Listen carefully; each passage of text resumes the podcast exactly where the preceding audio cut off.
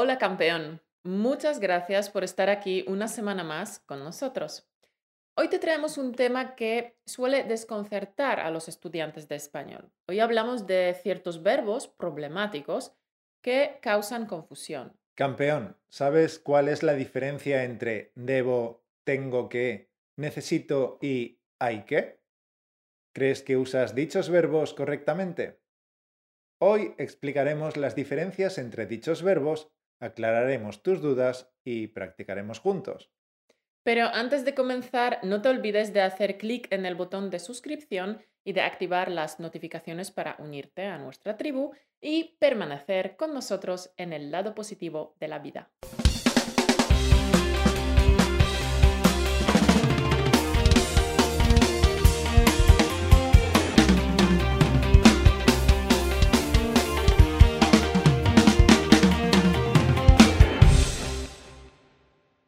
Hoy hablamos de ciertos verbos confusos que sirven para expresar obligación, consejo o indicación. Debo, tengo que, necesito y hay que. Es un tema que nos ha propuesto Don, uno de nuestros Patreons. Don, gracias por tu propuesta. La verdad, entendemos por qué estos verbos muchas veces desconciertan a los alumnos. Y es que dichos verbos a veces pueden ser intercambiables, pero otras veces no. Cierto. Y cuando nos pusimos a investigar en los libros y en Internet, vimos que se ha escrito mucho sobre este tema, pero además muchas veces la información que puedes encontrar por ahí resulta contradictoria. Hay personas que intentan hacer cierta distinción entre estos verbos y acaban liándolo todo. En fin, que es un lío. En la pragmática lingüística del español leemos que los verbos que expresan obligación en español comprenden básicamente tener que, deber y hay que. En el corpus investigado se nota una preferencia de tener que sobre deber, que Bon intenta explicar argumentando que a menudo el hablante prefiere usar tener que en lugar de deber con el fin de aparentar que no es él, sino la situación la que exige la realización de la acción. Por tanto, según este autor, tener que más infinitivo se utiliza para una obligación externa, es decir, una obligación impuesta desde el exterior. Por el contrario, deber más infinitivo expresa una obligación interna, es decir, que tú te autoimpones. Sí, pero es que hay algunos que dicen que deber más infinitivo indica incluso una obligación moral. Buah, esto esto es rizar el rizo. Totalmente. Esto es rizar el rizo. Esto es complicar las cosas más de lo debido. Mira, campeón, la cosa es mucho más sencilla.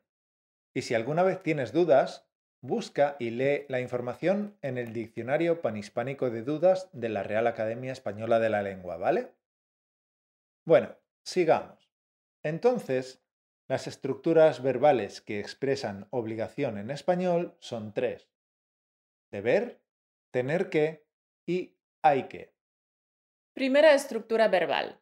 Deber conjugado en presente de indicativo más infinitivo. Ejemplos. Debo preparar una presentación. Cada día debes hacer ejercicios de español. Eduardo debe ir al banco. Debemos esforzarnos mucho más. Deber más infinitivo expresa la obligación con más fuerza que la estructura tener que. Correcto. Segunda estructura verbal. Tener conjugado en presente de indicativo más que más infinitivo. La obligación expresada con tener que más infinitivo es más suave que con deber más infinitivo. Ejemplos. Tengo que preparar una presentación. Cada día tienes que hacer ejercicios de español. Eduardo tiene que ir al banco.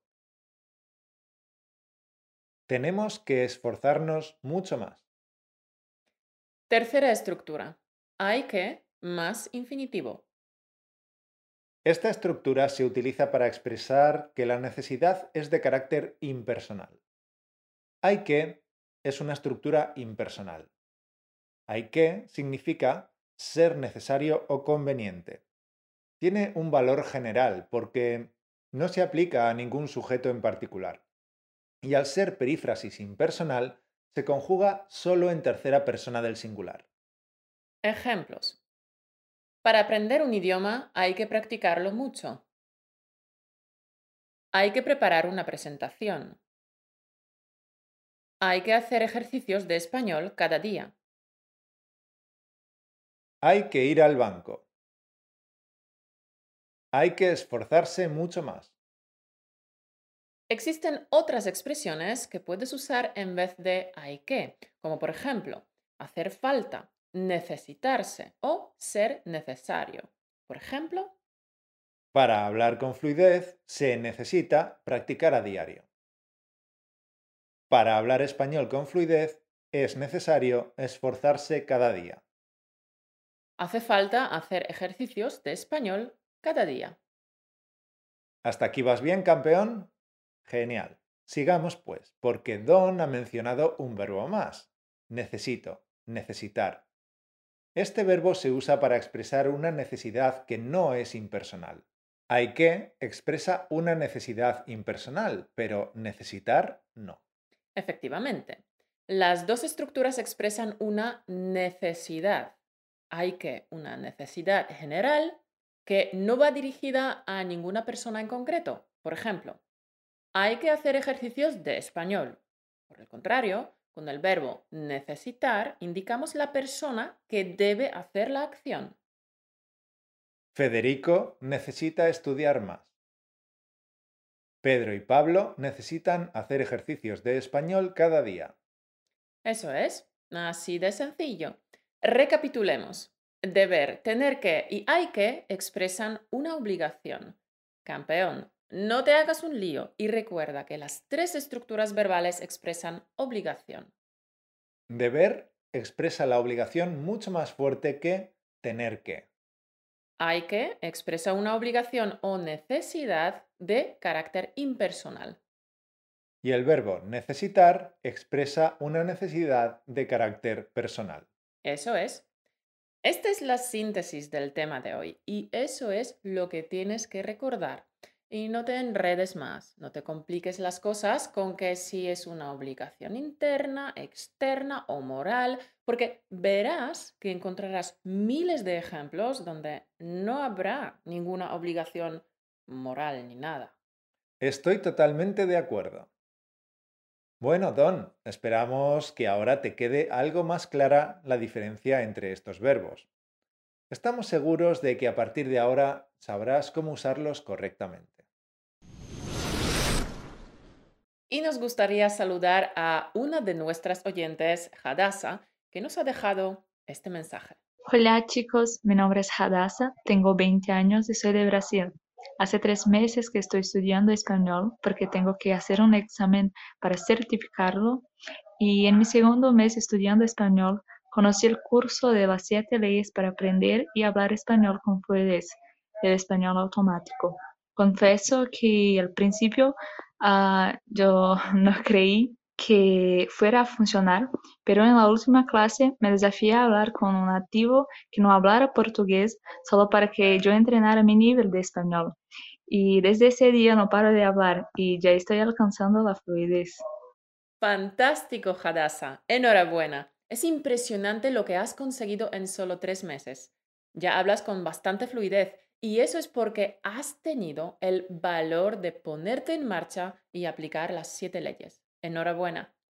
Sí, enhorabuena, Hadassah. Hablas estupendamente. De poco sirve quedarse en el nivel teórico de cómo aprender idiomas si las cosas no se ponen en práctica. Así que te felicito y espero que tu ejemplo sirva de motivación e inspiración para muchos oyentes.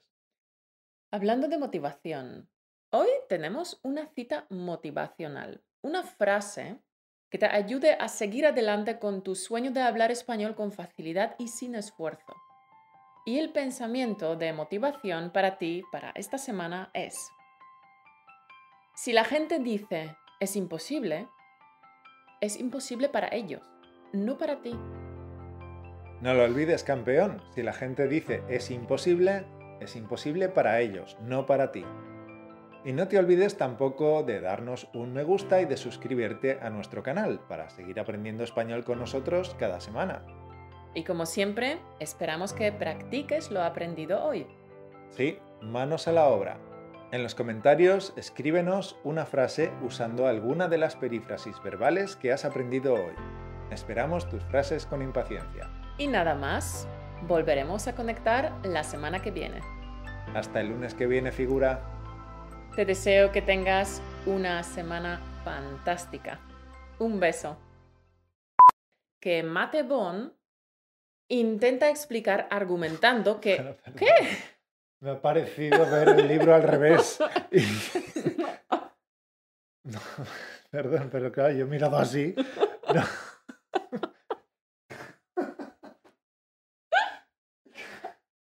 Y si alguna vez tienes dudas, busca y lee la información en el Diccionario Panhispánico de Dudas de la Real Academia Española de la Lengua. ¿Vale? Gracias por escucharnos. Únete a la conversación en españolautomático.com o busca español automático en iTunes.